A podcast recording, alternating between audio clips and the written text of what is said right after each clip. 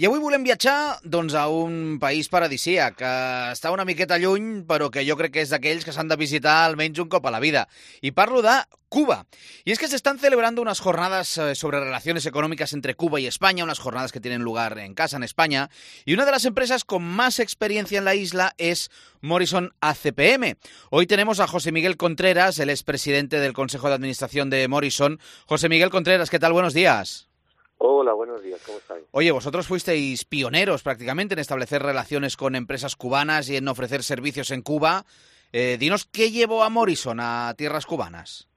Bueno, un viaje de turismo y nos, y, y nos hizo ver que aquello era la España de los 60 y que por lo tanto había, estaba todo por hacer y que nosotros posiblemente por la experiencia nuestra en España pues podíamos podíamos ver las claves del desarrollo de la economía de ahí. ¿Cuándo fue este, este viaje turístico? Pues mira, fue en noviembre, fue para la feria para la feria de, de La Habana uh -huh. de, del año 99 y firmamos el primer contrato con, con una compañía cubana de consultoría en febrero del año 2000, o sea que llevamos ya para vamos para 24 años. Pues bueno, casi casi 25 años.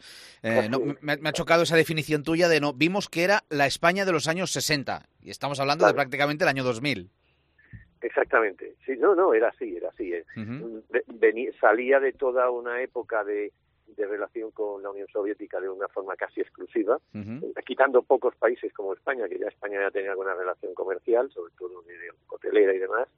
Y bueno, pues en aquel momento se dieron cuenta de que la Unión Soviética ya no existía y se, y, y se vieron obligados, y que valga la palabra que digo, claro. se vieron obligados a, a, a, hacer una ley de inversión extranjera, despenalizaron el, el dólar y empezaron a potenciar el turismo. Eso dio un impulso que fue el que vimos cuando, cuando fuimos por allí. Oye, ¿qué, ¿qué, servicios ofrece Morrison para empresas españolas eh, interesadas en el mercado cubano?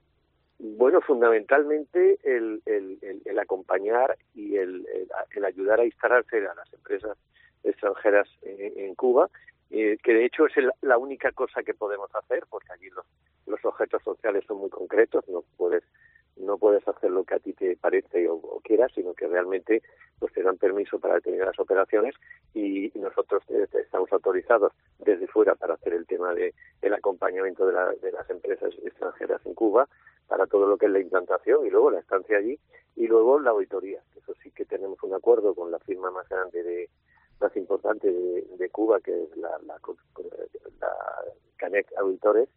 Con la que tenemos, eh, digamos, estamos asociados para desarrollar todo el tema de auditoría en, en Cuba. Oye, eh, ¿es fácil, José Miguel? ¿Es complicado para una empresa española hacer negocios en Cuba?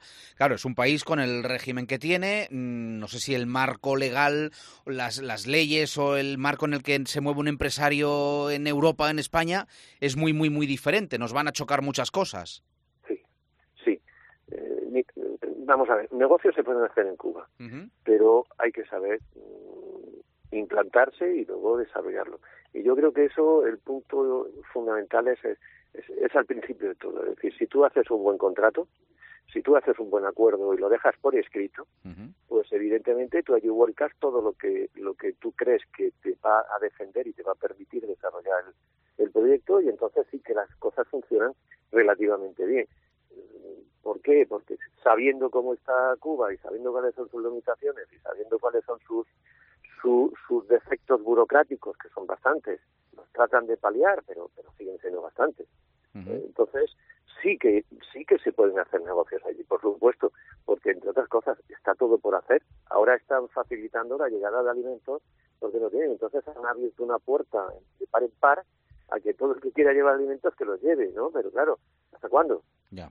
¿Qué inversión me requiere eso? Entonces, yo creo que una de las cosas que tiene que hacer el, el gobierno cubano es primero creerse que quieren abrir la economía.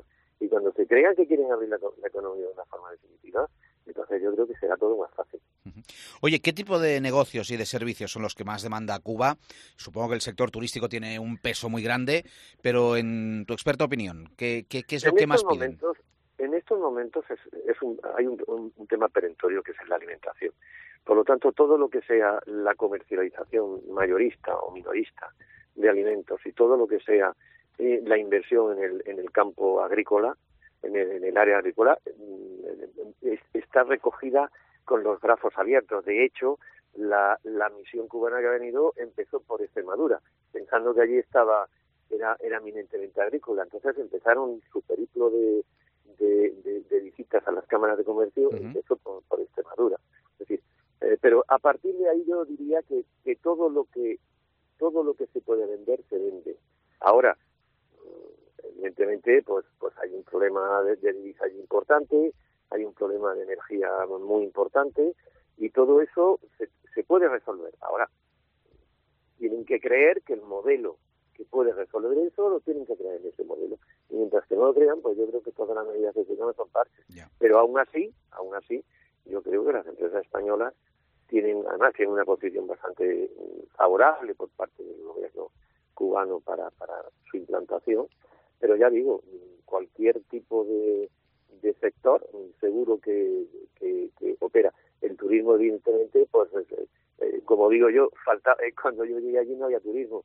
Y, y, precisamente en la España de los años 60 es cuando empezó el turismo. Por eso estaba claro que, que con sol y con, con, un gran paisaje que tienen allí y con gente amable, pues el turismo tenía que tirar de una forma bastante potente. No ha tirado precisamente porque porque ha habido momentos en que se ha impulsado, otra vez se ha paralizado, otra vez eh, se, ha, se ha limitado pues ese crecimiento porque, porque desde el punto de vista político pues ha creído, no se ha creído oportuno. Y ese es gran problema de la economía cubana, es la, incertidumbre que genera la indecisión del, del, gobierno en cuanto a tomar un modelo definitivo y que, y que el inversor extranjero tenga claro qué es lo que puede hacer allí y durante tiempo y cómo lo puede hacer. Sin duda la, incertidumbre no es buena amiga de los negocios, para nada. No, no, en absoluto. La incertidumbre no es, eh, en absoluto, es todo lo contrario. Oye, ¿hay algún tipo de ayuda para, para iniciar una aventura cubana de, un empresario español?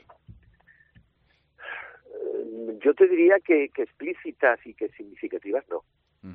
el ICEX te puede ayudar, te pueden, pero pero no no hay no hay de hecho hasta ni, desde el punto de vista tributario te tienes beneficios tributarios para, para, para, para realizar inversiones en el extranjero.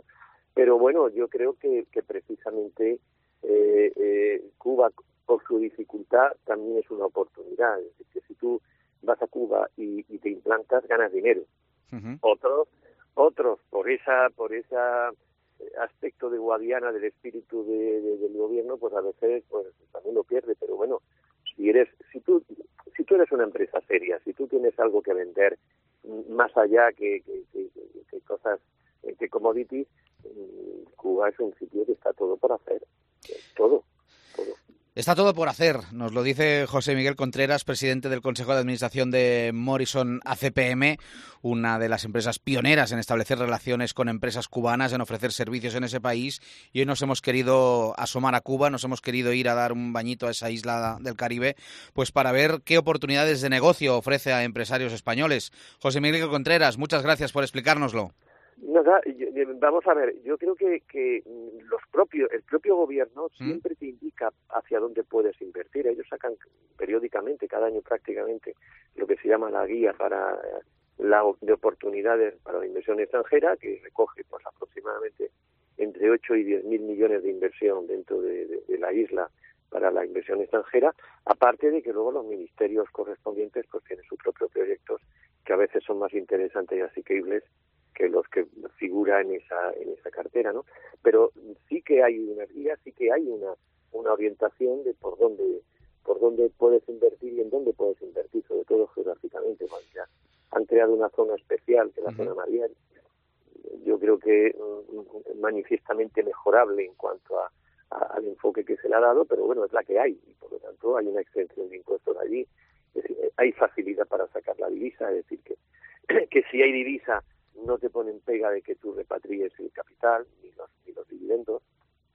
Yo creo que aquello, mm, con conocimiento de, de, la economía, pues yo creo, y teniendo algo que valga la pena vender, lo, que no, lo que no puedes hacer es allí con cosas que son commodities, eh, yo creo que aquello es, un, una isla, con, es un país con, con, muchas perspectivas. Y, y además, en el futuro, no se sabe cuándo, con más perspectivas todavía.